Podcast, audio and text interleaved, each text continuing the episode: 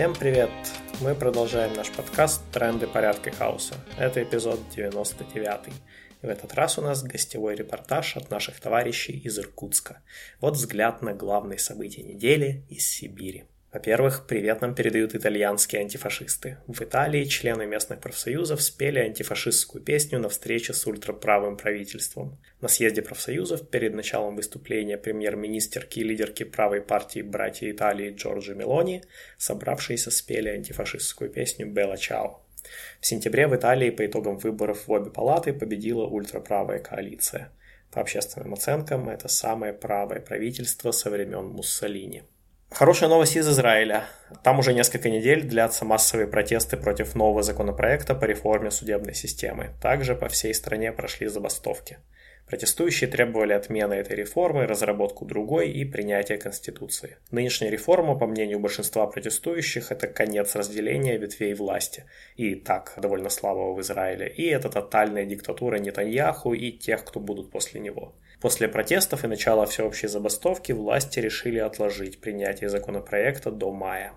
Теперь о новостях из России. Продолжается забастовка сотрудников Wildberries, которая началась 14 марта после введения компании огромных штрафов, иногда доходящих до десятков и сотен тысяч рублей – не погасив которые было невозможно получить зарплату. Через два дня уже показалось было, что компания пошла на уступки, снизила процент по браку до 40% и начала возвращать удержание. Но все это касалось лишь владельцев франшиз, а не работников официальных пунктов выдачи заказов. По мнению телеграм-канала «Правда сотрудников», такие меры были призваны вернуть часть людей на работу и расколоть единство между ними. Но уже 20 марта Wildberries начал рассылать штрафы с новой силой а не так давно провел переговоры с владельцами пунктов выдачи заказов, а делегаты профсоюза на них допущены не были. Прямо сейчас мы наблюдаем, как сотрудников вновь хотят лишить права голоса, и мы желаем работникам Wildberries терпения и стойкости в борьбе за свои права. Кроме того, стало известно, что депутат Милонов предложил прогонять мигрантов через ЧВК «Вагнер». Другими словами, он просто хочет послать трудовых мигрантов на убой.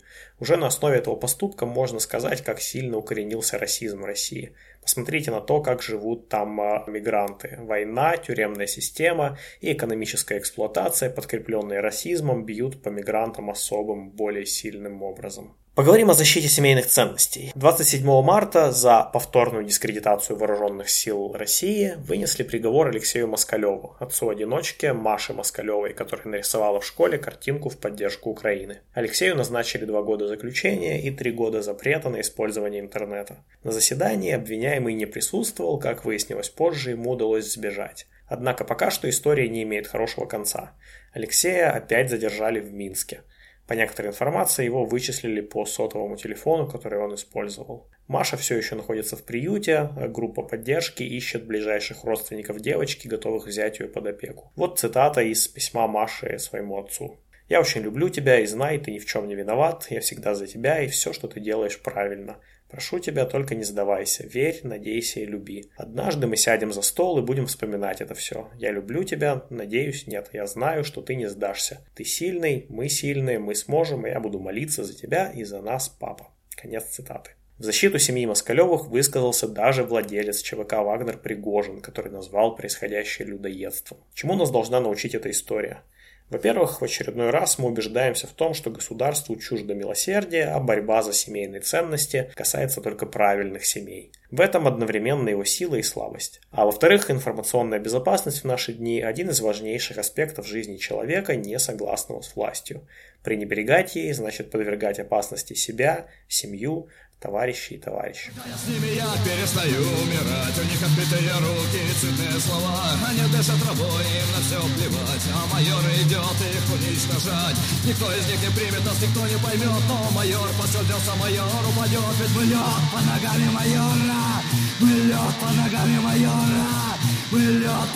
майора. Есть новости из Владивостока. По сообщению адвоката Александра Пиховкина, 9 кассационный суд общей юрисдикции во Владивостоке отменил оправдательный приговор художницы Юлии Цветковой. Дело против Юлии возбудили в 2019 году, и с тех пор она находилась в аду российской системы правосудия. Летом 2022 года ей неожиданно вынесли оправдательный приговор, и это было впечатляющим событием на фоне усиливающихся репрессий. Однако все мы понимали, что этим может и не закончиться. И действительно, сейчас дело отправлено на новое рассмотрение. Цветкову обвиняют в распространении порнографии. К счастью, сама художница сейчас находится вне России. Глава Баргузинского района Бурятии призвал людей отдавать свои транспортные средства на фронт. Вообще, всем честным людям не стоит жертвовать свои машины на деятельность оккупационной армии, а скорее подумать, как сократить автомобильный и железнодорожный парк, который использует армия, государство и те, кто, кто их поддерживает. Все по стране уже знают, что бывает с Z-мобилями. Ну или можно хотя бы убедить людей по соседству, подруг и друзей, чтобы и они не совершали ошибку,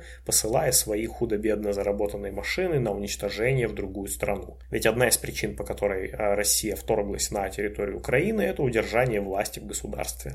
А в России очень немногие на самом деле искренне желают здравия и успехов изрядно надоевшей власти зажравшихся путинских политиков. Не поддерживайте войну Путина в Украине, сохраните себе машину, она еще вам пригодится. И помните, что помогая армии РФ, вы помогаете убийствам людей в Украине. Кстати, в Иркутск вернулись мобилизованные того самого многострадального полка 1439. Они вернулись на две недели, в это время они должны проводить так называемую патриотическую работу с молодежью. Раньше мобилизованные из этого полка жаловались, что их отправляют на убой без подготовки и артподдержки. Вопрос в том, какое количество мобилизованных вернулось домой сейчас и какое количество вернется еще через полгода, остается открытым, очень трагичным и угнетающим.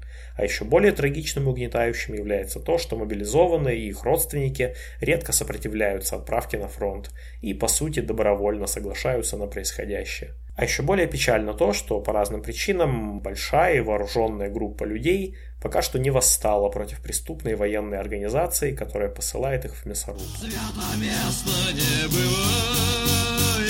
чистоте, смрадным ветром затопили берега, гнойным браком напитали чернозем, табаком закоротив хмельные ноздри. Солдатами не рождаются, солдатами умирают. Солдатами не рождаются, солдатами умирают Кстати, сколько стоит эта война? Война, как известно, занятие не, не дешевое, это прекрасно понимают власти Новосибирской области, например, которые уже потратили на войну более 4 миллиардов рублей. И теперь эти самые власти ищут кредит на 6 миллиардов, чтобы покрыть расходы в дефицитном бюджете. Сколько можно построить или усовершенствовать больницы, детских садов, конечно, можно посчитать, но кому это нужно? Ну, впрочем, судя по всему, часть денег и вправду были отправлены на постройку больниц и детских садов.